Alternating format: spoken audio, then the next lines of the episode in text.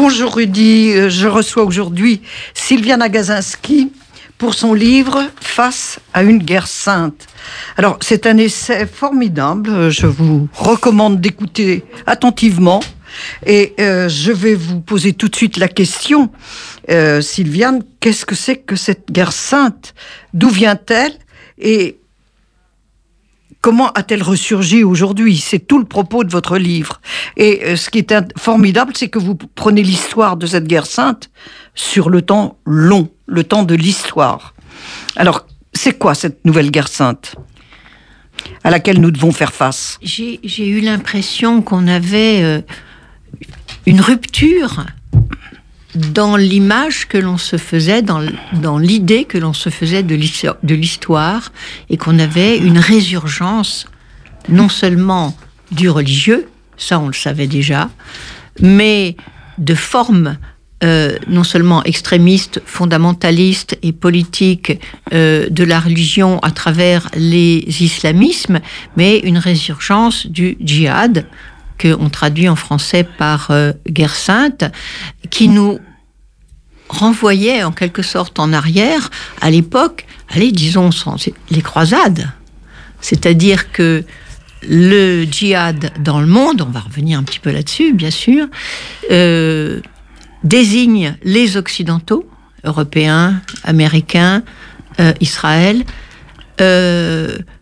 comme les croisés. Ils sont tous les croisés et c'est à nouveau un peu comme une espèce de revanche de l'histoire qui viendrait à la suite, d'une part, puisque je fais beaucoup de retours en arrière pour comprendre ce qui nous arrive, d'une part, l'effondrement de l'Empire ottoman, euh, et d'autre part, une revanche, en quelque sorte, le, colonialisme aussi, et une sorte de revanche de non pas de l'islam, mais à travers l'islamisme, d'une certaine image euh, de, l'islam contre ces occidentaux, euh, notamment en particulier, enfin, chrétiens et, colonialistes. Et si j'ai intitulé le livre euh, en cours de, j'ai travaillé quand même un certain temps, c'est vrai, pour faire ce livre. Je n'étais nullement spécialiste de l'islam et de l'islamisme, mais j'ai voulu appeler ce livre Face à une guerre sainte pour appeler un chat un chat, c'est-à-dire pour sortir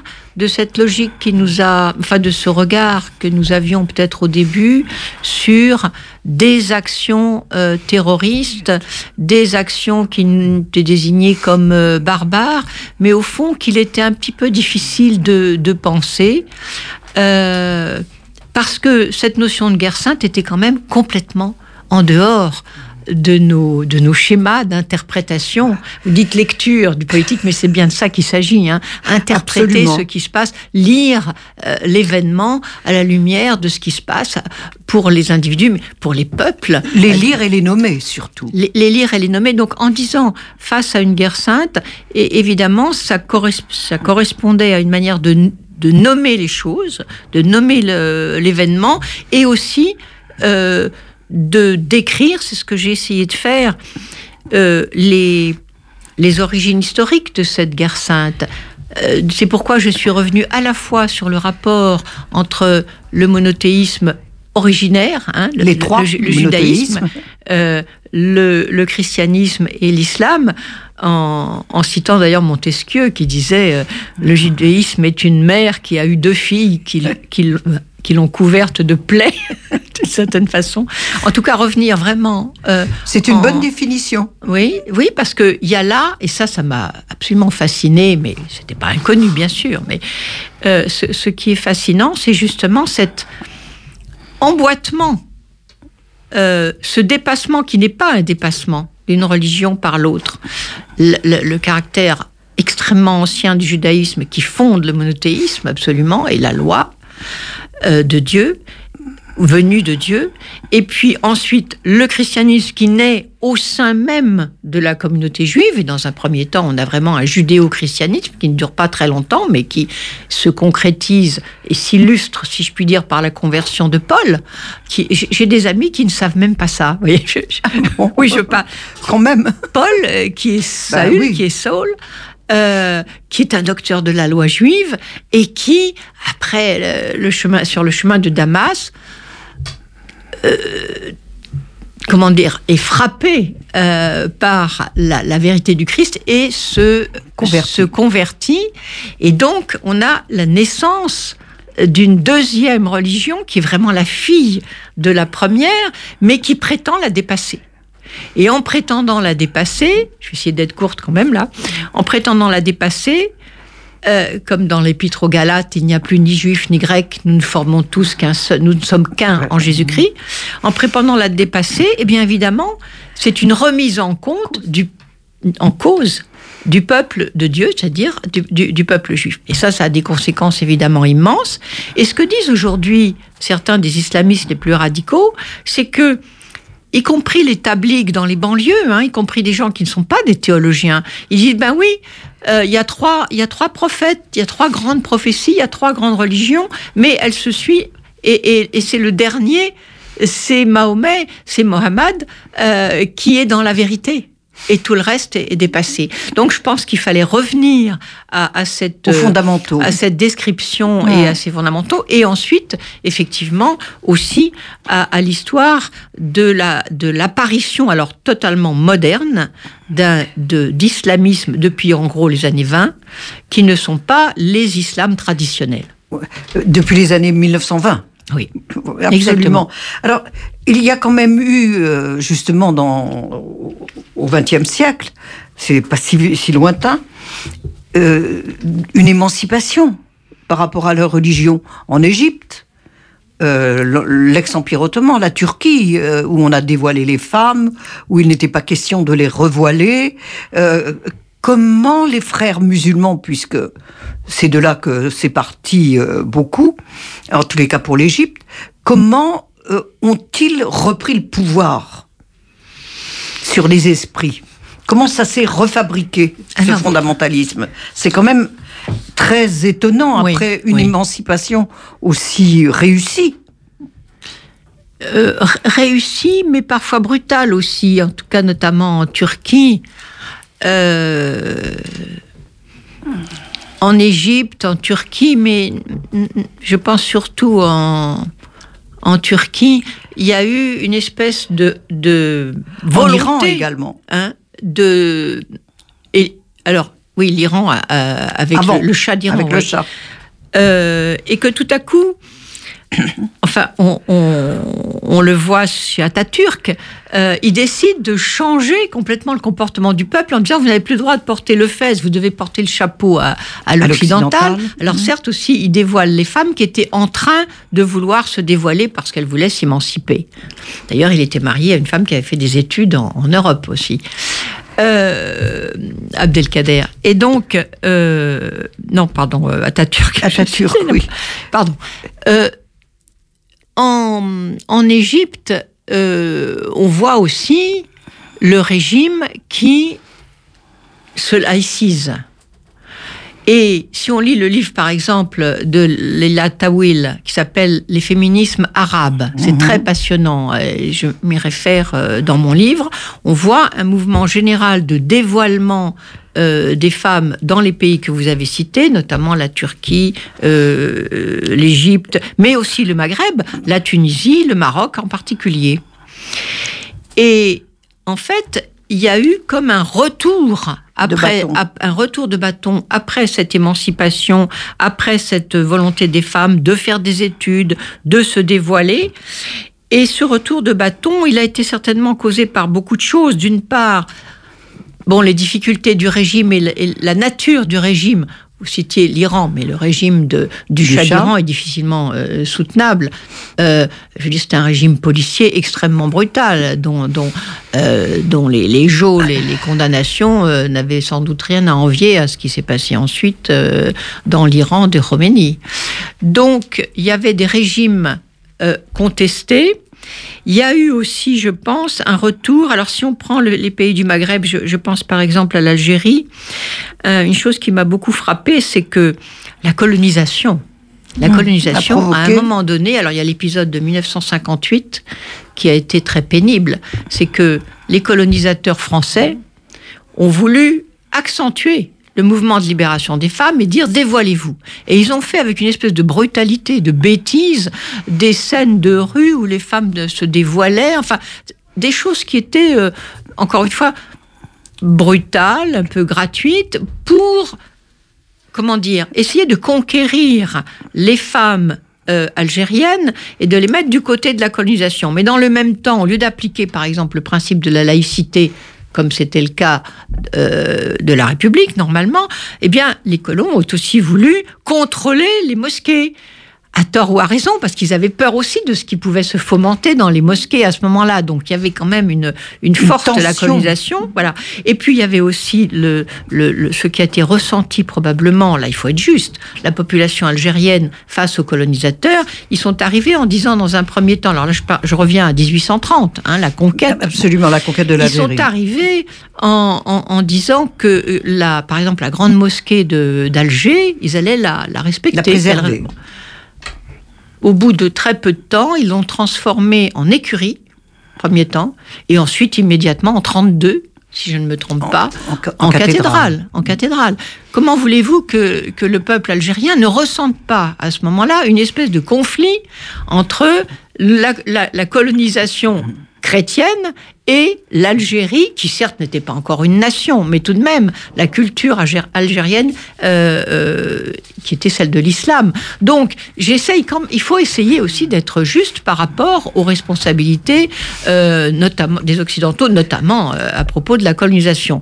Mais ensuite, l'islamisme actuel des frères musulmans en, notamment en Égypte, la naissance de cette espèce de grande organisation qu'aujourd'hui internationale, internationale transnationale, euh, avec une direction qui se trouve euh, toujours au Caire, mais euh, comment dire, qui qui laisse aussi une liberté politique selon les régions, parce que cet islamisme-là, dont l'un des, des, grands théoriciens s'appelle Saïd euh, Copte, non, Cotp, ça s'écrit tantôt Q-O-T-B, euh, tantôt Q-U-T-B. C'est difficile à prononcer, mais je ne suis pas sûre de ma code.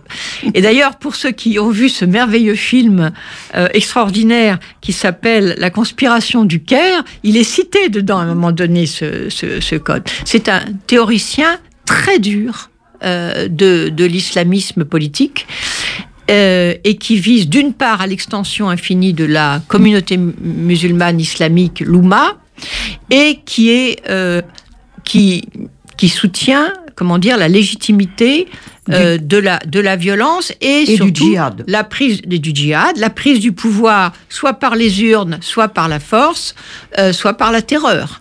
Et donc, c'est ce théoricien euh, a beaucoup de beaucoup d'adeptes et c'est un maître à penser fondamental. Il est mort dans, la, dans les prisons dans la prison, les prisons égyptiennes en 1966, pendu dans, dans sa cellule, euh, mais il était absolument redoutable et il continue d'être absolument redoutable. Après, donc, vous, vous, euh, votre livre nous emmène, nous fait revisiter toutes les origines, les racines qui peuvent expliquer ce retour en fait des guerres, euh, des croisades, mais à l'envers, dans l'autre sens. Euh, comment a-t-on pu nier, ne pas comprendre euh, ce qui se passait aussi longtemps, ou a-t-on refusé de voir ce qui se passait, et singulièrement chez nous? Est-ce notre notion de l'universalisme Les véritables historiens, ce qui n'est pas mon cas, et, et les véritables islamologues l'ont quand même compris euh, très tôt, assez tôt, oui, ceux, qui, ceux qui ont suivi. mais, mais le pouvoir politique, non. Non, mais peut-être aussi était-il euh, difficile de comprendre la nature du, du djihad, dont j'essaye d'expliquer aussi le plus simplement euh, possible que, à côté de cette guerre sainte menée contre l'Occident, clairement, en gros, les juifs, les chrétiens, les mécréants. Euh, donc les États-Unis, comme je le disais tout à l'heure, et, l'Europe en particulier, et, Israël, euh, qui est assimilé complètement à, l'Occident. Euh, c'était plus difficile de comprendre la naissance de cet islamisme comme guerre interne à l'islam. Alors, on ne peut pas faire la, comparaison exacte avec les protestants et les catholiques, ce serait, ce serait anachronique. Mais en fait, Entre les ce qu'il faut bien comprendre, c'est qu'il y a une guerre terrible à l'intérieur de l'islam. Je rappelle au début du livre le nombre des victimes euh, décédées. par le, terrorisme islamiste mmh. et plus de 90% des musulmans. Bien sûr. Et, et ça, euh, je n'avais pas, pour ma part, tout de suite compris exactement la dispositif, j'allais dire, le dispositif euh, géopolitique et, religieux. C'est-à-dire que la racine de tout ça, à nouveau, pour revenir à l'histoire, c'est la division profonde dès la mort de Mahomet entre les chiites et les sunnites. Et aujourd'hui, cette division, elle est extrêmement violente. Je vous rappelle la, la, position des salafistes, et notamment des, des, des salafistes par la voix de Ben, ben Laden, par exemple, c'est la guerre totale au chiisme. La guerre totale au chiisme.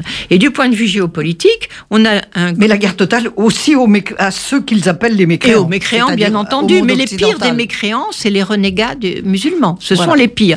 Et le dispositif géopolitique, c'est d'un côté toutes les forces en quelque sorte autour du sunnisme dominé par l'Arabie saoudite et beaucoup, beaucoup d'argent des pétrodollars. Et puis de l'autre côté, l'Iran euh, chiite, avec la révolution euh, de 79, le, la République euh, islamique, Roménie, Roménie, et qui, alors vous voyez, ça, nous ramène, par exemple, pour montrer aussi la puissance. Il y, a, le djihad, il y a le terrorisme, il y a eu la guerre de l'Irak contre l'Iran. Pourquoi? Parce qu'en 60, après la révolution roméniste en Iran, donc installation d'une république islamique extrêmement, euh, euh, comment dire, radicale et totalitaire, et, et, quasiment, et quasiment euh, totalitaire, en tout cas autoritaire. Faut, faut regarder, euh, on y reviendra peut-être le, la. Euh, la constitution de l'Iran, c'est une théocratie, c'est assez, assez, terrible. Et l'Irak fait la guerre à l'Iran, pourquoi? Pour éviter le débordement du chiisme. Euh, donc comprendre, comprendre tout ça nous, nous aide aussi à comprendre, même si ça ne va pas jusqu'à expliquer mais pourquoi en France qui est en cause. Voilà. Alors, pourquoi en France vous, on a, Il y avait quand même eu beaucoup de signes d'alerte. Et la publication des territoires perdus de la République, où vraiment c'était très très clairement, et vous y revenez. Euh, comment peut-on en France en être arrivé là? Comment l'expliquez-vous? Alors, il y a, y a, Parce que l'histoire, pour comprendre, c'est important, mais en France, pourquoi D'où ça vient? Alors que l'ensemble, la majorité des musulmans se tiennent tout à fait en dehors de tout cela. Mais leurs enfants, non. En tout cas, ils se tenaient euh, en dehors de, de, tout cela. Effectivement, nous avons été habitués à une politique d'intégration qui a marché pas toujours aussi bien qu'il faudrait ou qu'on aurait voulu, mais qui a marché grosso modo. Je cite l'exemple de ce, ce, premier professeur de médecine euh, d'origine algérienne. Euh, on a dans tous les domaines, dans tous les métiers, euh, des ce qu'on appelle des gens issus de l'immigration. On devrait même plus dire ça. Je veux dire, dès qu'on est dans la deuxième génération, on est plus, on est français ou on l'est pas. Et il n'y a pas sinon, alors tout le monde en France est issu d'une immigration ou d'une autre on a eu vraiment un processus d'intégration qui a, qui a progressé, qui a fonctionné et qui fonctionne euh, encore. Et mais en même temps, on a eu d'abord une influence de ces mouvements nés à l'étranger, dont je viens de, parler, donc des frères musulmans, euh, des salafistes, etc. Et pourquoi? Parce que les pays euh, islamiques, que ce soit l'Arabie saoudite, l'Iran et quelques autres, ne veulent pas lâcher les populations de tradition musulmane. ou de famille musulmane ou de culture musulmane, même qu'ils pratiquent ou qu'ils ne pratiquent pas, ils veulent pas les lâcher, ils veulent garder une influence sur ces populations qui sont au cœur de l'Europe et dans, dans notre pays. C'est particulièrement flagrant pour la Turquie. La fameuse euh, grande mosquée euh, de Strasbourg, euh, qui est tenue par des, des, un imam turc, eh bien, récitent les prêches du vendredi soir sont écrits en Turquie. En Turquie, C'est le ministère. de, bon, et donc, ils ne veulent pas lâcher ces populations et ils pratiquent un prosélytisme extrêmement actif, dont le prosélytisme auprès des femmes et pour le port du voile a eu aussi une importance considérable. considérable. Alors, malheureusement, le temps passe, aussi bien à Gazinski. Euh, votre livre est passionnant.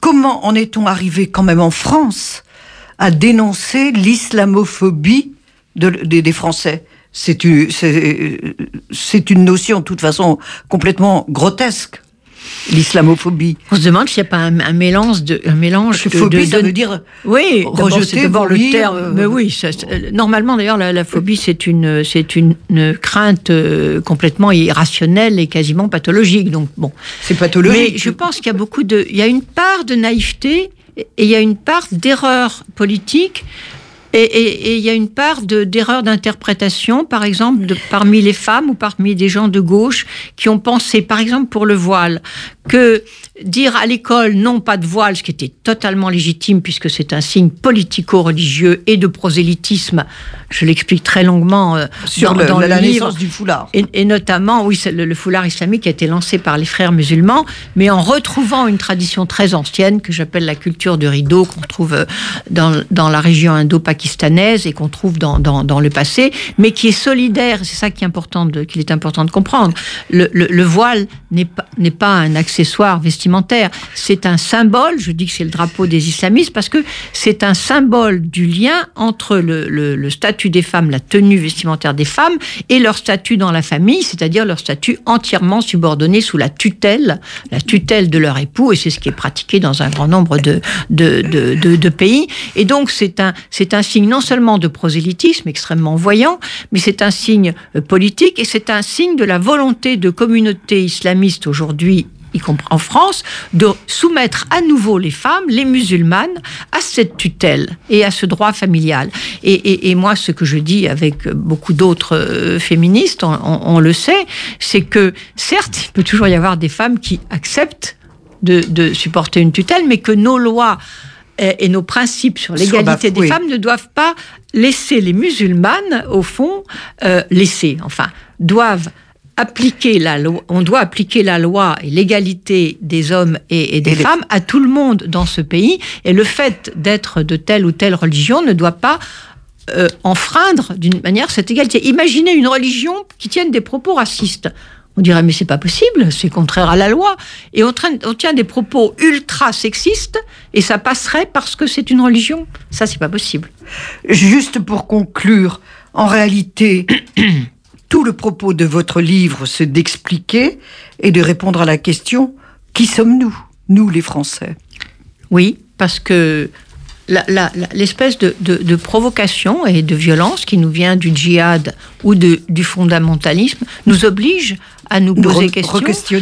Et, et peut-être ça pourrait avoir un effet politique sur la question de retrouver notre identité euh, européenne euh, française euh, constitutionnelle, euh, quels, sont, quels sont véritablement nos principes Est-ce qu'on y tient assez pour les défendre Merci beaucoup Sylviana Gazinski.